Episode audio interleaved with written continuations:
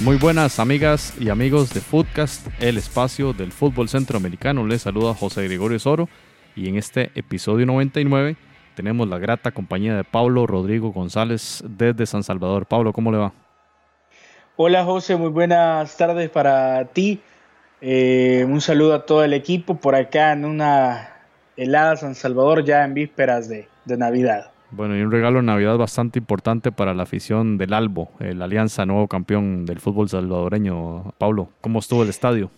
Pues sobre todo Ciudad Capital, que es el equipo donde es originario Alianza, logró su ansiada corona número 14 que se había negado hace seis meses ante Club Deportivo Águila.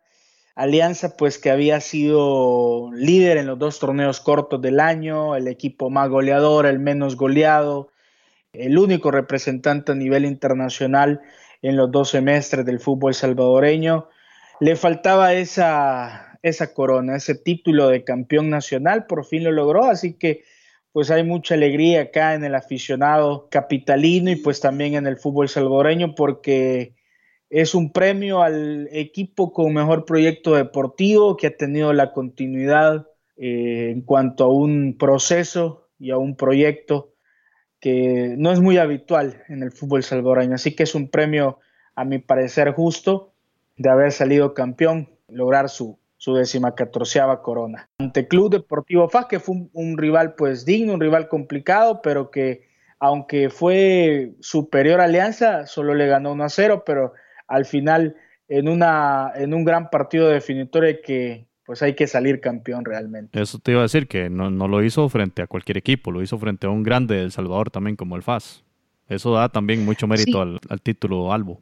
Claro que sí, aparte pues Club Deportivo FAS sorprendió, yo creo que fue el equipo revelación del torneo, porque a pesar de ser uno de los grandes del país, había sufrido muchísimos cambios, muchísimas bajas al principio del torneo, se hablaba de que pues iba iba a ser incluso candidato a, estar entre los últimos lugares, pero al final tuvo un cambio de, timonel a la mitad de la temporada que le dio un giro totalmente diferente, lo logró meter para sorpresa de propios extraños a la gran final al final pues fue un, rival digno para Alianza, por una rivalidad, créeme, muy grande, yo creo que la mayor rivalidad que hay en el fútbol salvadoreño, aunque el clásico nacional es considerado el FAS Águila, pero es una rivalidad importante y muestra de ello se dio pues ese lleno total que tuvo el Estadio Cuscatlán como ya faltaba de ver en algunos años atrás, varias finales donde no veíamos un lleno total y pues prácticamente hubo alrededor de 30 mil aficionados,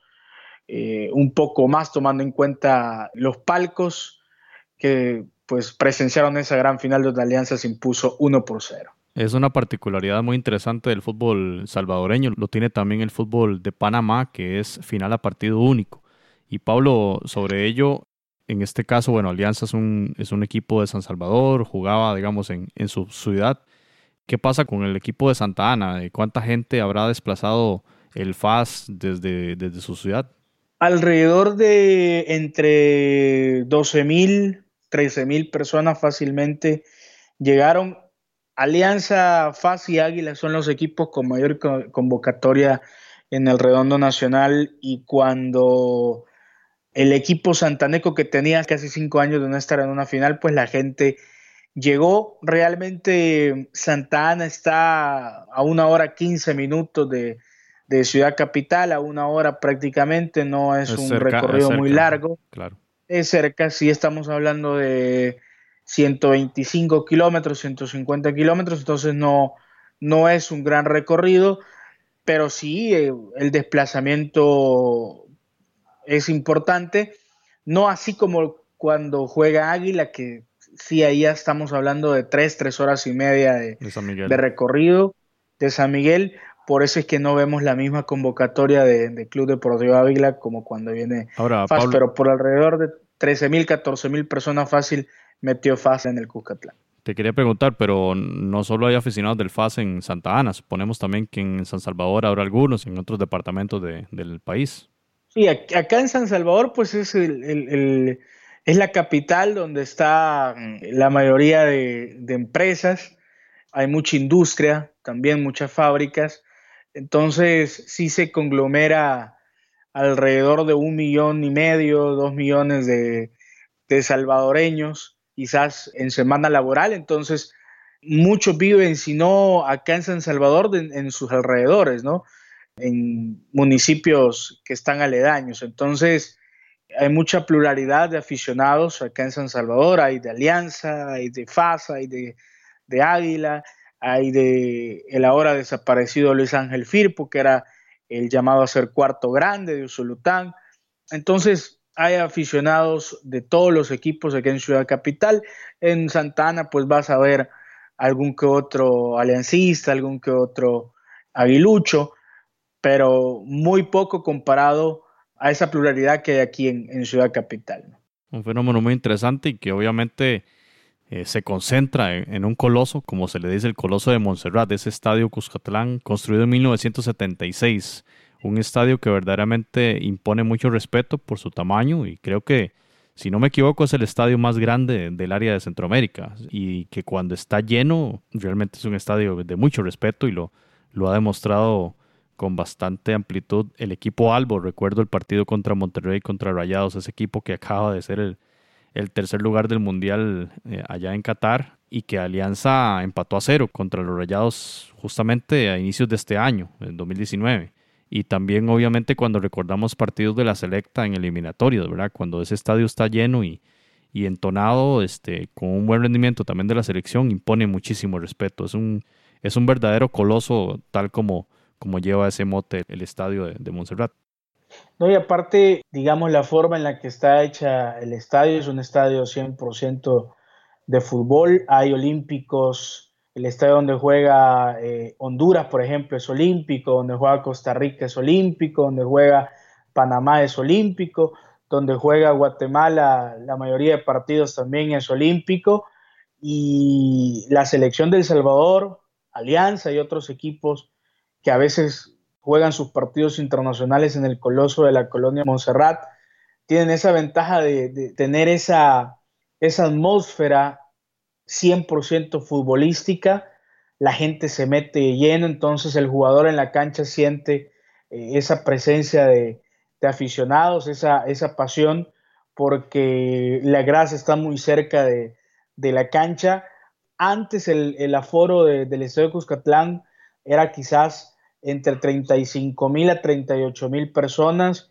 En los últimos años que cambió varias, varias localidades hacías, el aforo se redujo y estamos hablando de 32 mil personas, más los 3 mil y algo que caben en, los palcos, eh, muy parecido al este estadio del, León de México, al No Camp, es muy parecido.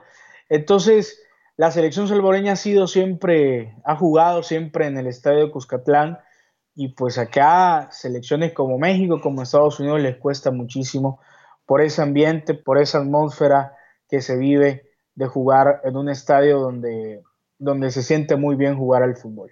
Y la cercanía del público, como usted lo menciona, siempre mete presión a los rivales. ¿Y qué tal el Mágico González? Es un estadio de, una arquitectura muy diferente. ¿Es, ¿Es olímpico ese estadio, Pablo? Sí, el Estadio Nacional de Mágico González es un estadio que se hizo para el deporte en general. No es un estadio enfocado en el fútbol.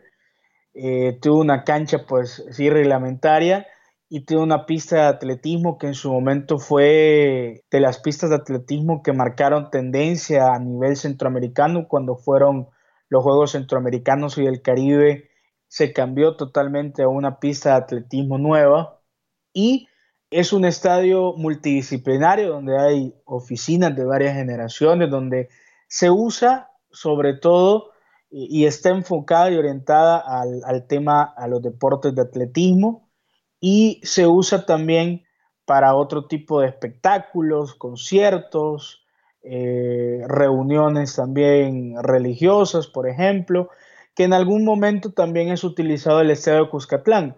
pero por el tema, me parece, de la acústica, que es un poco más abierto, eh, el estadio Mágico González, y aparte también por un tema, me imagino, económico, porque es muy diferente lo que cuesta alquilar el estadio de Cuscatlán por ser privado a lo que costaría lo que la inversión en un estadio Mágico González que es prácticamente nacional, que es del Estado. Entonces, también futbolísticamente no se utiliza mucho porque el mantenimiento es un poco descuidado, hay que decir, no está en buenas condiciones en la cancha. Sin embargo, yo te digo, futbolísticamente tiene mucha historia este estadio. Ahí jugó Alianza contra el Santos de Pelé en una gira por, que hicieron por Centroamérica, donde Alianza le ganó 2 a 1. Eh, eran llenos eh, espectaculares. Y luego, pues cuando han habido diferencias entre la directiva de Estadios Deportivos del Salvador, que es la asociación dueña del Estadio de Cuscatlán, cuando ha habido diferencias con la dirigencia de Alianza, por ejemplo, Alianza se ha trasladado algunos torneos al, Estadio Nacional Mágico González, eh, donde pues ellos han hecho otro tipo de, de, actividades que digamos se los ha prohibido la junta directiva que preside eh, el Estadio de Cuscatlán, pero muy raras veces, muy raras veces luego han habido pues reclamos porque no está en mejores condiciones, como te mencionaba la cancha del Mágico González, y han regresado al estadio Cuscatlán. Entonces, ese básicamente son dos estadios que están a menos de, de dos kilómetros de distancia, pero la infraestructura del estadio Cuscatlán es totalmente diferente a la del Mágico González. Solamente el área de parqueos es grandísima, los accesos son mucho más fáciles en el estadio de Cuscatlán. Entonces, la casa del fútbol aquí en El Salvador es el monumental estadio de Cuscatlán, sin lugar a dudas. Si no tenemos recuerdo de la selecta disputando partidos allí. Seguramente sí había experiencias previas a la construcción del Cuscatlán en el 76. Seguramente sí la selecta lo utilizó mucho tiempo atrás, ¿verdad? Claro que sí. O torneos juveniles. Torneos juveniles sí se han disputado en el, en el Estadio Mágico González, pero muy raras veces, o partidos de segunda división, por ejemplo. ¿Ha generado algún comentario en la opinión pública sobre el hecho de ponerle ese mote, ¿verdad? ese nombre de Mágico González, la máxima figura del fútbol de Centroamérica históricamente, a un estadio que no utiliza la selección? ¿Ha habido algún debate sobre ese tema, Pablo?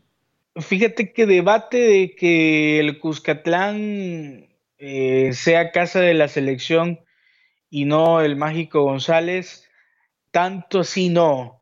Lo que sí se ha reclamado siempre y que lo ha pedido eh, la afición es que el Estado le dé mayor mantenimiento al, Mágico González, que sea un recinto deportivo no solo para el tema de atletismo, sino donde todos los alboreños se sientan orgullosos de que no solamente está el Estadio de Cuscatlán, sino que está un estadio nacional donde no solo sirva para conciertos y solo sirva para este tipo de actividades extrafutbolísticas. En eso sí hay no solamente debate, sino que pues un tema de, polémica y de exigencia siempre con eh, la dirigencia del Instituto Nacional de los Deportes acá en El Salvador.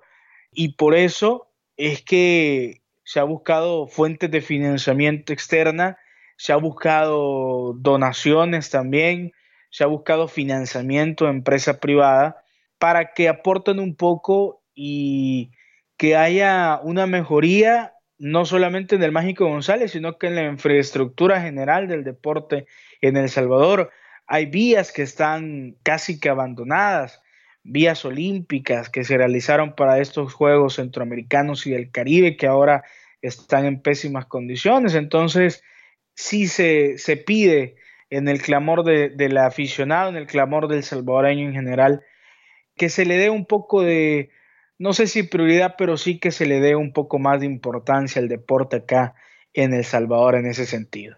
Bien amigos, estamos con Pablo Rodrigo González, él es colaborador del sitio estadísticas1es.com y por supuesto también de Foodcast, que habitualmente participa y aporta enormes datos del fútbol del Salvador para este podcast. Y relacionado con lo que estamos conversando, por supuesto tenemos que hablar del tema del momento y es el nuevo estadio de El Salvador, o al menos es una promesa, ¿verdad?, que surgió a partir de la visita del presidente Nayib Bukele a una gira asiática y bueno, pues el presidente Xi Jinping, el presidente de la República Popular de China, ofreció la construcción de un nuevo estadio nacional, además de muchas otras cosas. Ahí leíamos que temas de acueductos eh, para la ciudad capital y demás, ¿verdad? Pero aquí la noticia en, relacionada con el deporte es la construcción de un nuevo estadio nacional. Así que Pablo, tal vez hablar de este tema, ya usted nos ha hecho un panorama muy general y muy interesante sobre la dinámica del Cuscatlán y del estadio Flor Blanca, o también conocido como Estadio Mágico González. ¿Cómo cae esta nueva noticia, verdad? Esta noticia muy fresca, apenas del mes de diciembre, donde se dice que hay un ofrecimiento, una donación. Donación es la palabra que se utilizó en los medios de prensa mundiales. Pablo, conocer cuál fue la reacción sobre esta noticia de un nuevo estadio para El Salvador. Bueno, fíjate que primero, José, fue de sorpresa, no lo esperábamos así. En los últimos seis meses, digamos a finales del 2018, eh, se conoció que el gobierno anterior, el gobierno que, de El Salvador que estuvo eh, presidiendo el país hasta el 30 de mayo de este año, eh, empezó a tener relaciones con la República Popular de China y en ese momento surgió de la nada, incluso hasta fue tendencia qué va a pasar ahora, si hasta nos van a regalar un, estadio como se lo, se lo donaron a Costa Rica, etcétera. Pero la gente lo hacía como en son de broma, en son de, de humor, en redes sociales. Y en esta gira asiática que tuvo el presidente Nayib Bukele, cuando a los días que estuvo en, China, se dio esta noticia donde se iba a donar el nuevo Estadio Nacional de El Salvador y fue totalmente sorpresa, fue totalmente de sorpresa. Recuerda pues que en un país hay gente que que le gusta el fútbol, hay gente que no es prioridad el fútbol, no es prioridad el deporte. Entonces, para esa parte de la población, ese segmento de la población muy futbolera que queda en El Salvador, se tomó con mucha alegría, ¿no? Se tomó con mucha alegría porque realmente aquí hablamos de que tenemos el Estadio Mágico González descuidado, con poco mantenimiento, que tenemos el Estadio Cuscatlán, que a pesar de ser un ente privado, y a pesar de que tiene una infraestructura importante, también no se ha invertido eh, en el estadio. O sea, el estadio hasta hace poco volvió a tener pantalla electrónica para utilizarse. La cancha eh, no se ve en buenas condiciones tampoco. No se ha invertido en ese tema. Entonces, a la gente del fútbol le pareció muy bien esta noticia y a otra gente que no está, pues, que no le interesa el tema del deporte, consideró que no es prioridad para el país, sino que son prioridad otros temas. Pero la realidad es que no solamente, como tú bien mencionaste al principio, dentro de este paquete de donaciones de la República Popular de China, no solamente es el tema del estadio, sino que también vienen importantes erogaciones financieras para otras carteras del Estado, para otros temas. Pero acá se tomó de una manera muy positiva, eh, no solamente porque va a ser algo totalmente nuevo que nosotros esperamos que sea de primer nivel por eh, el monto de inversión de lo que se está mencionando, sino que también porque esto va a obligar no solamente a que el Instituto Nacional de los Deportes y el Estado también hagan una reestructuración del Mágico González, sino que la empresa privada también invierte en el Estadio Cuscatlán para poder al final hacer como un balance y al final pues competir con este recinto deportivo, porque al final es competencia, José, o sea, eh, tener otro estadio donde podés llevar conciertos ahí, donde podés llevar eh, partidos, donde puede ser la nueva casa de la selección y el Estadio Cucatlán lo va a perder, puede perder incluso a la Alianza, el Estadio Cucatlán tiene vida todo el año gracias a que alberga partidos de alianza. Porque con selección, selección juega cada tres, cuatro meses, no juega siempre. Entonces, quien le da vida al Estadio Cuscatlán son los equipos de la primera división y si en algún momento llegasen eh, este nuevo estadio a llevarse toda esta actividad, no sé qué va a pasar con el estadio de Cuscatlán, ¿verdad? Si solamente se van a utilizar las canchas sintéticas de fútbol rápido que han construido aledaño. Entonces, es positivo, es positivo porque eh, es un tema de oferta y demanda, ¿no? Si hay oferta, mucha oferta, eso tiene que subir la calidad de la oferta. Entonces, dentro de la comunidad del fútbol y dentro del aficionado, pues se tomó con gran sorpresa, pero también con mucha eh, alegría el tema, con mucha eh, positividad el, tema de, la donación del nuevo estadio. Pablo, aquí a la distancia, bueno, la noticia que llega un poco más digerida es que hay un nuevo estadio para El Salvador como una promesa, digamos, del presidente de China y nada más. Quería preguntarle sobre los detalles que se han escuchado y que se han hablado de parte del gobierno salvadoreño sobre el estadio, porque las preguntas más básicas que surgen a partir de una noticia de este nivel es de qué cantidad de personas estamos hablando podría albergar el nuevo Estadio Nacional, dónde va a estar ubicado, ¿verdad? quiénes van a poder utilizarlo, si, si va a ser para, para fútbol, si va a ser para otras disciplinas deportivas. Tal el caso del Estadio Nacional de Costa Rica, que usted ya mencionó, que también es utilizado para atletismo, incluso para ciclismo, incluso para otras, otras áreas como los conciertos que usted mencionaba. Entonces, ¿qué tanto detalle, qué tanta información hay sobre este nuevo reducto que se ha prometido para el Estado salvadoreño? Claro, fíjate que el único dato confirmado hasta el momento no solamente es la donación, sino que el monto de la donación que se habla de 100 millones de dólares. Se habla de que esos 100 millones de dólares serán destinados totalmente para la construcción del nuevo estadio. Eso digamos, es lo confirmado. Luego el aspecto técnico en cuanto a capacidad, no se ha hablado de eso. Sí confirmó el presidente del Instituto Nacional eh, de los Deportes, Yamil Bukele, que es hermano del presidente de la Nación, sí confirmó que va a ser un estadio donde va a albergar otro tipo de, deportes, probablemente, y, lo más probable es que sea olímpico el estadio, que probablemente hay oficinas de otras federaciones dentro del estadio, o sea, que sea multideportivo el estadio y que no solamente albergue temas deportivos, sino que también en algún momento se haga el tema necesario en cuanto a infraestructura, en cuanto a construcción, para que pueda albergar espectáculos internacionales, conciertos, que congresos, etcétera, ¿no? Porque esto realmente también es fuente de financiamiento y de mantenimiento para, para el estadio. Entonces, eso sí lo ha confirmado el señor Yamil Bukele. Y luego se habla de que hay cinco alternativas, cinco zonas para poder, eh, lugares, cinco lugares donde construir el estadio. Incluso se habla de que sea en el mismo estadio Cuscatlán.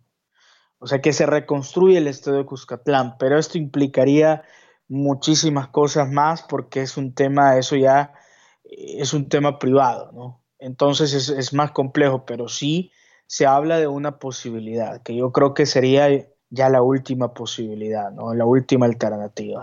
También se hablaba de que se reconstruyera en el mismo Estadio Mágico González, pero al final se confirmó de que no va a ser ahí, de que este Estadio Nacional ubicado en la Corona Flor Blanca, va a ser remodelado nada más y que el estadio va a ser construido totalmente nuevo.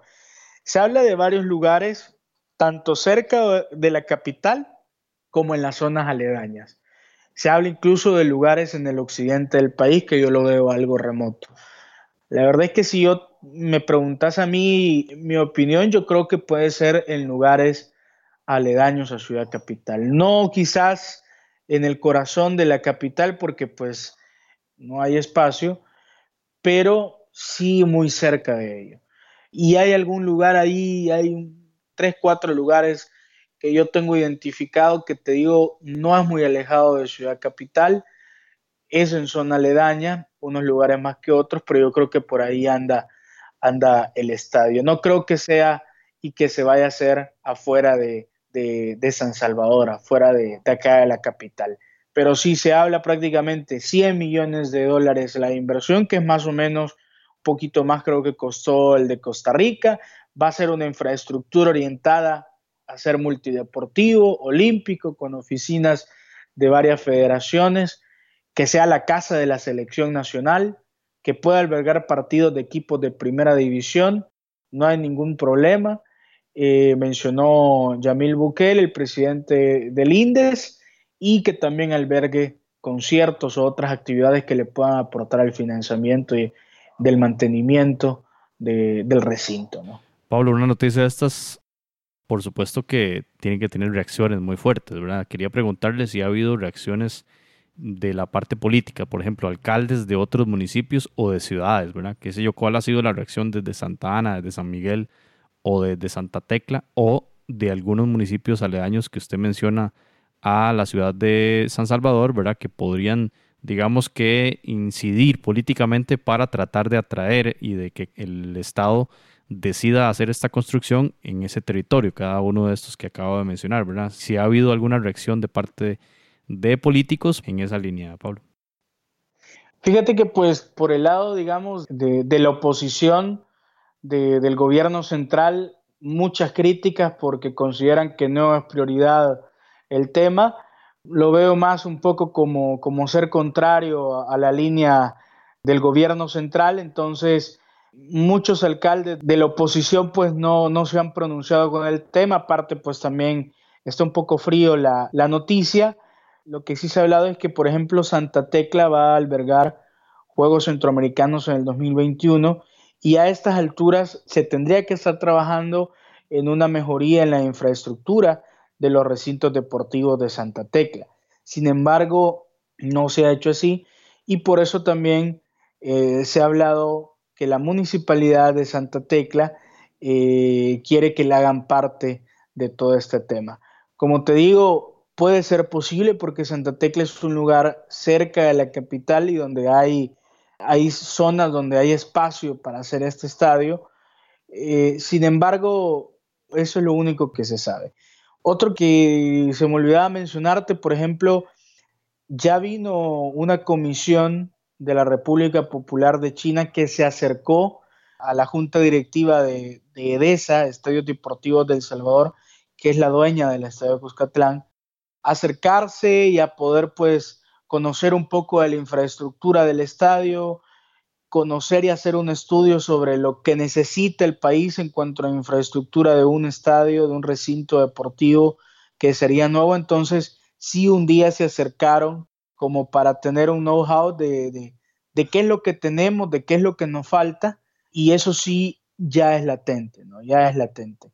Se habla que puede andar entre dos años, año y medio, dos años la, la construcción del nuevo estadio, pero por el momento se ha confirmado poco, yo creería que en el primer trimestre del 2020 ya vamos a tener un poco más de claridad sobre el tema. Pablo, para ir cerrando la conversa, ¿qué tal respecto a las reacciones del mundo del fútbol? Digamos, las directivas de los clubes han manifestado algo respecto a la noticia, así como la Federación Salvadoreña de Fútbol han, han dicho algo respecto a la construcción de este nuevo estadio. Mira, hay mucha, no sé cómo decirte, pero mucha alegría realmente, o sea, mucha, muy buenos comentarios, porque yo creo que el fútbol y los equipos ganan porque ya no van a depender de un, de un ente privado. Por ejemplo, depender de, del Estadio de Cuscatlán es tener limitado, por ejemplo, la venta de cierta marca de bebida gaseosa, porque el estadio tiene exclusividad de venta en cierto punto, ¿no? El estadio eh, maneja, por ejemplo, el parqueo del recinto del estado de Cuscatlán. Entonces, se elevan un poco más los precios. El costo de alquiler para los equipos, jugar en la noche, por ejemplo, para algunos equipos les representa pérdidas. Eh, tener que, derogar ese, ese costo de inversión. En cambio, con una infraestructura nueva, con un estadio nacional, donde pues esperemos que del Instituto de los Deportes haya facilidades y ya lo dijo abiertamente, está abierto para los equipos de primera división, está abierto para que sea la nueva casa del Estado de Cucatlán, del, perdón, de la selección nacional. Entonces, pues acá todo positivo para el equipo y el que quizás acá se está quedando rezagado son los dueños, los que manejan el Estadio de Cuscatlán, porque ellos son los que deben, deben de estar preocupados porque si al final, como te decía, toda la actividad se pasa para el otro estadio, ¿a dónde se va a quedar el estadio de Cuscatlán, no? Costa Rica tuvo una, digamos, adaptación. Venía jugando las eliminatorias en el viejo Estadio Nacional, luego empezó a jugar en el Ricardo Saprissa y tras la construcción, si no recuerdo mal, 2011, cuando ya se inaugura el Estadio eh, Nacional en La Sabana, empieza a usar la Selección Nacional de Costa Rica este nuevo reducto y allí ya uno diría que se adaptó muy rápido, ¿verdad? Un proceso de transición, pero fue muy rápido. Hay unos fogueos de bastante peso contra selecciones top en la élite mundial y las eliminatorias han, han sido, digamos que, bastante exitosas. ¿Cómo imagina usted, Pablo, el pasar de un Cuscatlán que ha sido un estadio temido por muchas selecciones, ya usted lo mencionaba, ¿verdad? Las selecciones que han caído ahí, prácticamente todas las de la Confederación, todas las de la CONCACAF han, caído en algún momento en, en el Cuscatlán. ¿Cómo vislumbraría usted, cómo imaginaríamos ese cambio a un nuevo estadio y qué tanto podría adaptarse la selecta a este nuevo reducto? Definitivamente va a ser un proceso de adaptación, no sé si largo, pero sí hasta cierto punto algo que, no lo veíamos en el, ni siquiera en el mediano plazo, ¿no? Bueno, ni siquiera en el largo plazo. O sea, lo que pensábamos era que en algún momento el Estadio de Cucatlán podía sufrir alguna, alguna remodelación y que la casa del fútbol y la casa de la selección iba, iba a seguir siendo el coloso de Montserrat. Como te digo, acá para el aficionado es bastante temido, o sea, el, Cusca. O sea, que venga México, que venga Estados Unidos, que venga quien venga, el Cuscatlán es, el Coloso es, eh, es temido por cualquier equipo. Y ese cambio a un estadio, por ejemplo, a un estadio olímpico, que es lo que será el nuevo estadio, yo creería que va a pasar, no sé si polémico, pero, pero sí se le va a exigir a la selección, se le va a exigir al, jugador que empiece nuevamente a crear esa, esa mística, que empiece nuevamente a dejar imbatido el nuevo estadio, ¿no? que la selección vuelva a ser imbatida en el nuevo estadio. Pero como te digo, no sabemos cómo va a ser la infraestructura también, no sabemos cómo va a ser el diseño, pero yo creería de que, a pesar de que sea eh, olímpico, también la gente va, va, a estar muy feliz, va a estar muy contenta de que, de que se va a tener un estadio de, calidad y que poco a poco la selección se va, se va a ir asentando eh, en el, nuevo, en el nuevo recinto. Como tú dijiste, en Costa Rica pasó un proceso así y yo creo que acá la selección también va a pasar un proceso así, ¿no? Donde esperamos que sea positivo y que al final el único ganador sea el fútbol salvadoreño. Pero Pablo, ha sido muy interesante conversar de, esta oferta, digamos, del gobierno de China para con el gobierno de El Salvador y la construcción eventual de un nuevo estadio nacional, lo cual sería, como ya lo hemos mencionado, de mucho beneficio para el deporte salvadoreño, no solo para el fútbol, sino para temas como atletismo, ¿verdad? Que ya usted acaba de, mencionar. Eh, no sé, alguna reflexión final sobre esta temática, Pablo, ¿qué se espera en los próximos meses sobre esta noticia? ¿Qué evolución podría haber? Si hay alguna fecha tentativa de inicio de la obra, ¿verdad? ¿Y qué podríamos esperar? ¿Cómo evoluciona esta noticia del nuevo estadio? Sí, yo creería, José, que se están haciendo ya estudios de factibilidad. No sé si ya hay un diseño, digamos, me imagino que ya el gobierno de China tiene un diseño estándar para el estadio. Realmente debe de ser, digamos, adaptado, aclimatizado a las necesidades que tiene el país, el deporte en el país. Pero yo creo que en el primer trimestre del próximo año, yo creo que vamos a tener por lo menos el diseño de lo que puede ser el estadio, el nuevo estadio, y por ahí también conocer un poco sobre realmente la zona o el lugar donde, donde se va a hacer. Como te digo, hay una posibilidad latente también de que sea en el estadio de ¿no? No sé qué tan, qué tan posible sea, pero es, es una alternativa. Si es así, yo creo que, se va a tardar un poco más el, tema. Ahí va a depender también de, de cómo va a ser el diseño, de cuánto se necesita en cuanto a, espacio, en cuanto a infraestructura, pero yo creería que ahí por abril ya, ya vamos a tener un poco de, claridad en el tema y que a mediados del próximo año ya se esté poniendo la, la primera piedra en ese proyecto. Pablo Rodrigo González, muchas gracias de nuevo por estar en Footcast. No, gracias a ti, José. Un saludo también muy grande a todo el equipo que nos, ha, que nos hemos acompañado este año 2019, donde hubo muchísimo fútbol.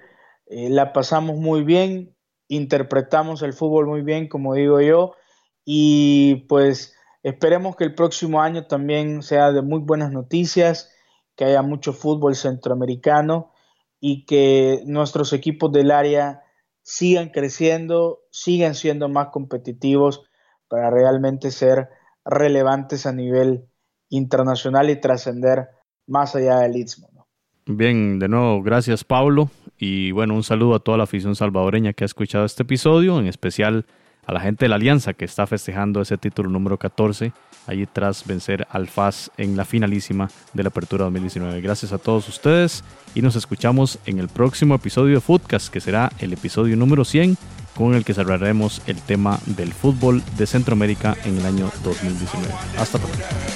Footcast, el espacio del fútbol centroamericano.